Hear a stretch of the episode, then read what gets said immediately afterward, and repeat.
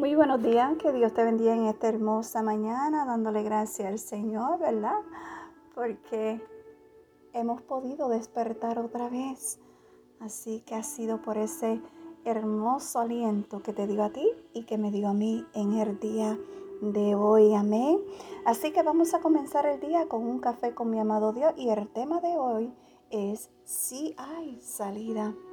Si vamos a la palabra de Dios en Primera de Corintios capítulo 10 versículo 13, su palabra nos dice así: Ustedes no han sufrido ninguna tentación que no sea común al género humano, pero Dios es fiel y no permitirá que ustedes sean tentados más allá de lo que puedan aguantar. Más bien, cuando llegue la tentación, Él le dará también una salida a fin de que puedan resistir. Sabes, el mundo es experto en salidas fáciles.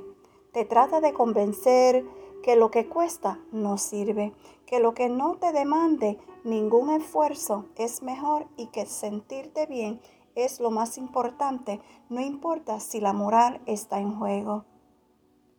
La Biblia nos enseña todo lo contrario.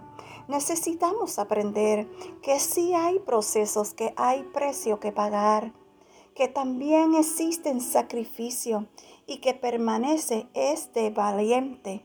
Confiar en el Señor es sumamente necesario para ver la vida desde las perspectivas correctas y abandonar el plan de Dios para ti. Sabes, mientras el mundo te dice que no hay salida, Dios te dice si la hay, pues mientras hay vida, hay esperanza. ¿Sabes?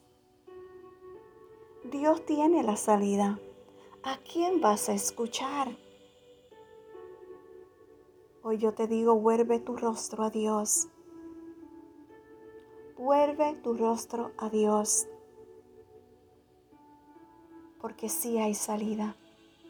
Solamente hay que confiar en el Señor, mantenerte firme, confiando en su palabra en todo tiempo.